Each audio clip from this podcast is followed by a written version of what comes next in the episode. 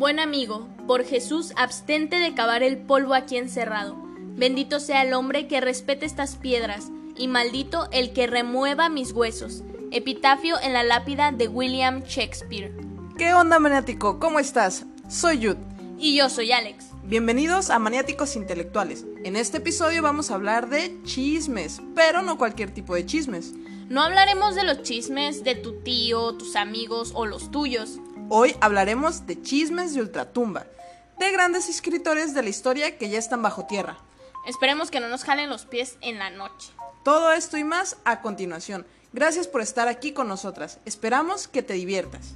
Tripulación armar toboganes, crosscheck. ¿Qué onda, maniático? Espero que te encuentres muy bien. El episodio pasado cerramos hablando acerca del Día Mundial del Libro. ¿Lo recuerdas? Así es, maniático. Y Jude te dejó con una incógnita. ¿Por qué el Día del Libro se celebra el 23 de abril? Bueno, pues les cuento. El 23 de abril, pero de 1616, fallecieron dos grandes escritores de la literatura inglesa y española. De hecho, maniático, ya te dimos una pista en el comienzo de este podcast. Si pusiste atención, ya sabes que estamos hablando de William Shakespeare y además de Miguel de Cervantes Saavedra. Qué extraño que ambos escritores muy importantes hayan fallecido el mismo día, ¿no crees, Jude? Pues en realidad William Shakespeare falleció el 23 de abril, pero del calendario juliano, que en el calendario gregoriano, que es el que nosotros utilizamos, es el 3 de mayo. Y Miguel de Cervantes falleció el 22 de abril, aunque en ese tiempo la fecha de fallecimiento que se registraba era la fecha en la que se enterraban las personas, es decir, el 23 de abril. Bueno, ahora entiendo por qué en el año 1995, cuando nuestra querida Yud tenía apenas dos añitos, la UNESCO declaró el 23 de abril como el Día Internacional del Libro. Y en realidad, ¿cuál es el objetivo de establecer un Día Internacional del Libro, Yud? Pues el objetivo que tenían era fomentar la lectura. Además, la industria editorial y la propiedad intelectual por medio del derecho de autor. Pero bueno, ¿qué te parece si pasamos a lo que venimos, a los chismes? Porque creo que nuestro maniático ya los está esperando con ansias. ¡Yay! Chismes, esto lo hacemos por ti maniático, ya que hay estudios que dicen que los chismes estimulan la producción de endorfinas, ¿cómo la ves? Y además liberan del estrés. Y eso no es todo, ¿eh? Hay quienes argumentan que todo esto del chisme comenzó hace muchísimos años, cuando los Homo sapiens estaban tratando de encontrar un mecanismo adaptativo para comenzar a relacionarse con sus vecinos, porque tenían que observarlos mucho, escucharlos y tratar de predecir sus comportamientos con el fin de identificar posibles amenazas. Siguiendo esta lógica, los que sobrevivieron fueron los que podían predecir e influir en el comportamiento de las personas de su entorno. Bueno, entonces adoptemos todas estas características por nuestro propio bien y comencemos con los chismes de ultratumba. Hablemos de William Shakespeare.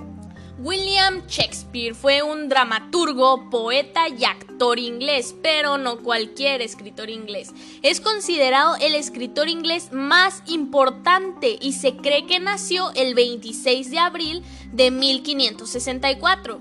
Así es, maniático. Ahora, si estás poniendo atención a lo que la hermosa Alex te está diciendo, te estarás preguntando por qué dice se cree que nació. Bueno, la respuesta es que en estos tiempos no se tomaba un registro del día exacto del que las personas nacían, sino que el día que se registraba era el día del que se bautizaban, que normalmente no pasaba de un par de semanas después del nacimiento.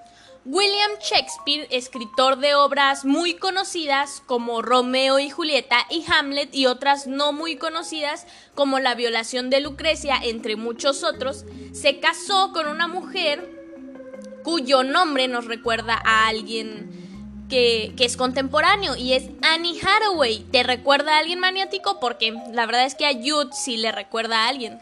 Ya, ya, no te pongas celosa. Para los que no saben, Annie Hathaway es la hermosísima actriz que protagonizó películas como El diario de la princesa, El diablo viste a la moda, entre otras. Pero no vamos a hablar de esta Annie Hathaway.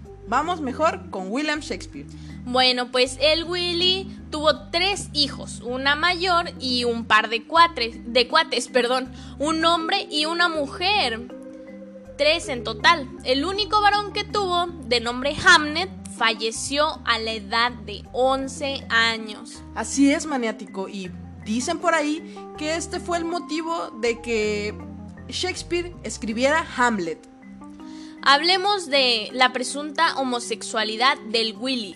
Hasta miembro de la comunidad LGBT resultó. Así es, era una drama queen de la literatura. Literalmente.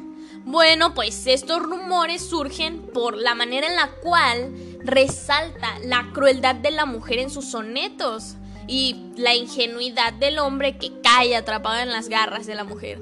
¿Y eso es todo? En realidad, sí.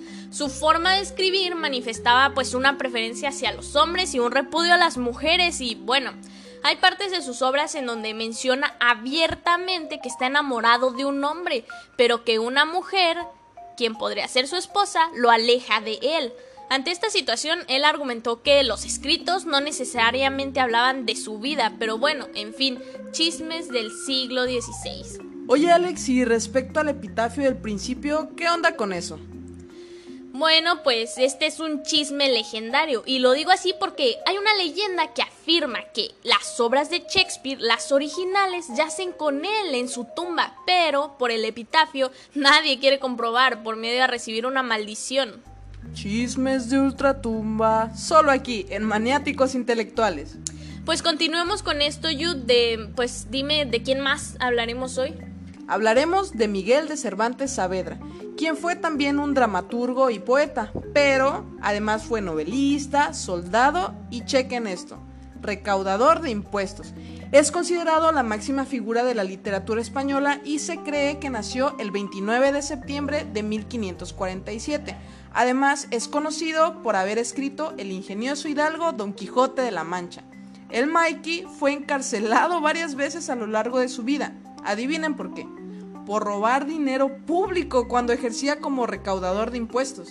Hay que tener cuidado con lo que hacemos, ¿eh, maniático? Porque mira, las cosas buenas que hacemos durante la vida se quedan, pero las malas también. Bueno, no todo era muy malo, porque cuando estuvo en la cárcel escribió parte del Quijote. Además era tartamudo y le apodaban el manco de Lepanto. ¿Se topó con el bronco y le cortó la mano por andar robando o qué? ¿Cómo estuvo? No, no, no. Fue herido en la batalla de Lepanto tres veces en su pobre mano izquierda, en donde perdió la sensibilidad. No se la amputaron. No le servía de nada, solo la tenía ahí colgando. Pero bueno, cambiando un poquito de tema. Les comento que había un hombre llamado Alfonso Fernández de Avellaneda, quien publicó un segundo tomo del Quijote con un pie de imprenta falso por eso Cervantes decidió escribir la segunda parte dándole un final que no permitiera ninguna continuación. Algo así como plagio desde tiempos inmemorables. Bueno, dejemos el drama tantito de lado y pasemos a algo más sádico. Sádico, sádico. ¿Les dice algo? Mm, ¿Sade? Así es, maniático. Jude ya te ayuda a descifrarlo. Ahora sacaremos los trapitos al sol de Márquez de Sade, o Marqués de Sade, cuyo nombre real fue Donatien Alphonse Francois de Sade. Claro que no lo estoy pronunciando correctamente, pero bueno, ahí ustedes se imaginarán. de los poetas pasamos al filósofo y escritor francés. Bueno, los escritos de del Marqués Em, hablaban de antihéroes, violadores, ateísmo radical y actos de violencia. Y esto se debe a que él tenía una idea de que el vicio siempre iba a triunfar sobre la virtud. Y bueno, también estuvo en la cárcel, solo que él estuvo 27 años y fueron diferentes fortalezas en las cuales estuvo y también en asilos para locos con acusaciones como torturas hacia su criada o por envenenar a una prostituta en una orgía y por delitos sexuales, por sus libros y al final de su vida por demencia libertina. Este vato no solo nos va a jalar los pies en la noche. Por algo sus libros están en el índice prohibido de la iglesia. ¿Escuchaste a Alex Maniático? Mira nada más. Ella ya ha leído cuatro libros del Marqués de Sade. En fin, la hipocresía. Bueno, es cierto, tengo que admitirlo y la verdad es que se los recomiendo. Ahorita pueden encontrar algunos de sus libros en cualquier librería. Sin embargo, en aquel tiempo, muchas de las obras que él escribió se perdieron. ¿Y saben por qué? Fueron destruidas o censuradas por el emperador o por su propia familia. Y bueno, Este chisme llega hasta nuestras fechas, ya que gracias a él se da el nombre a la tendencia sexual, adivinen cuál, el sadismo. Bueno, bueno, ya fue mucho europeo aquí, ¿no creen? Vamos a hablar de México lindo y querido. A ver qué chismes hay por acá. Hablaremos de un caricaturista, historietista y escritor mexicano llamado Eduardo Humberto del Río García, conocido como Rius. Uy, este escritor tiene libros buenísimos. Lástima que no muchas personas los conocen. Por eso voy a aprovechar para recomendarlo. Así es, maniático, y aquí te va un chisme mío. Yo tuve la fortuna de conocerlo allá por el año 2013. Me firmó varios de los libros. Desgraciadamente, falleció en el 2017. Y lo vamos a recomendar porque era un activista político, simpatizante comunista, criticaba las doctrinas neoliberales mexicanas, la política, la iglesia y además hablaba de muchos temas de historia, filosofía y medicina. Y de verdad que te recomendamos sus libros, maniático. Mira, te voy a decir algunos de sus títulos para que tú te des una idea. No consulte a su médico, toros sí, toreros no, la revolución femenina de las mujeres. Marx para principiantes, filosofía para principiantes, entre muchos otros muy buenos. Pero mm, bueno, fíjense en estos títulos. Es un bueno, era un historietista de hace años y lo que dicen sus libros aún aplica en el México actual. Así es, querido maniático. Además, sus libros eran creados de una forma muy diferente, medio informal. Él ilustraba con sus propias manitas todas las caricaturas y recortes que salían en sus libros, por lo que era una lectura muy amena. Para él, los libros son eh, muy importantes porque los libros con muchas letras le daban pánico a la gente, o bueno, aún le dan pánico a muchas personas, por lo que con la ayuda de materiales gráficos y algo de humor, las personas podían casi sin darse cuenta, iniciarse en la lectura.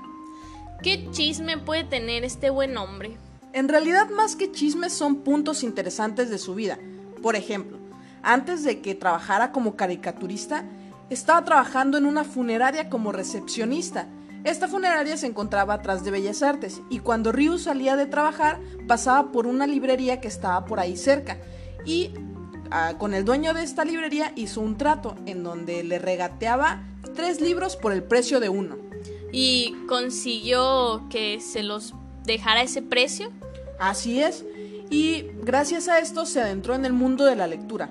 Otro dato muy interesante es que al parecer a Ríos no le gustaba la escuela, ya que estudió únicamente hasta la secundaria, y a pesar de ser ateo estuvo en puras escuelas católicas. Bueno, hablemos ahora de un gringo, escritor, poeta, crítico y periodista. ¿Ya saben de quién estoy hablando? creo estar segura, pero a ver, una pista más, por favor. Te doy dos. Es considerado el maestro del relato corto y mentor del relato detectivesco. Em, ¿Se trata de Edgar Allan Poe? Así es, maniático. Escuchaste bien a Alex. Este escritor tenía un sueño frustrado y era tener su propio periódico, pero desgraciadamente nunca lo logró. ¿Y qué crees? Además, salió medio norteño. Ya vas, búrlate de nosotros los norteños, típico. Escuchen bien este chisme. Cuando Edgar tenía 27 años, se casó con su prima. Y esperen, con su prima de 13 años. Pero desgraciadamente ella murió tiempo después debido a que tenía tuberculosis. Cuando su amada prima falleció, Edgar entró en una depresión, se volvió alcohólico y comenzó a tener muchas crisis existenciales. Para el año 1849 se comprometió con otra mujer llamada Sara Elmira Royster. Dime por favor que esta no era su prima. No, no, no, no, nada que ver, esta mujer no tenía su sangre. Ella aceptó casarse con él con una sola condición, que abandonara todos sus vicios. ¿Y qué creen que hizo Alan Poe? se lanzó a la despedida de soltero más salvaje del siglo XIX. Hagan de cuenta un proyecto X del siglo XIX. Y a que no saben, antes de morir fue encontrado en las calles con ropa que no era suya y en un estado delirante. Días después falleció y en su certificado de defunción, quién sabe qué pusieron porque se perdió, pero los periódicos decían que había muerto por inflamación cerebral. Uy, inflamación cerebral, pues yo escuché otra cosa. Bueno, es que en ese tiempo la inflamación cerebral era un eufemismo para las muertes vergonzosas como el alcoholismo. Uy, ya vi a todos muriendo por inflamación cerebral cuando termine la cuarentena.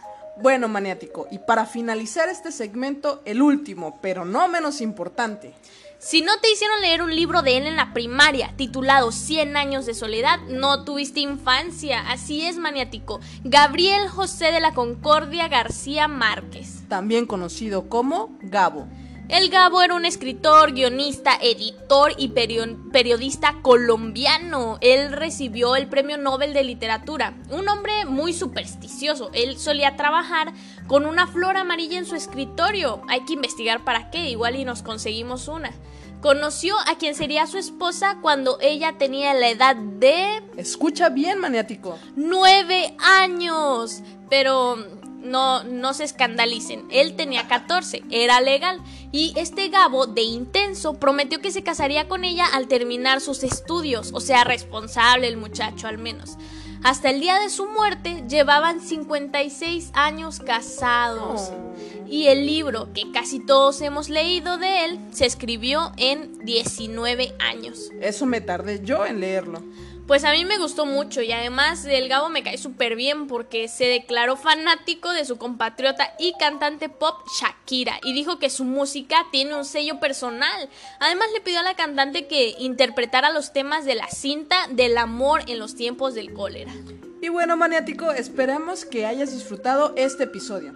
El episodio Chismes de Ultratumba. Si te gustó, compártelo con tus amigos y si no, compártelo con tus enemigos. En el siguiente episodio hablaremos del lugar en donde puedes encontrar una cita perfecta. Y recuerda, los libros no son para todos, o más bien, no todos son para los libros. Tripulación Desarmar Toboganes, esto fue Maniáticos Intelectuales, cambio y fuera.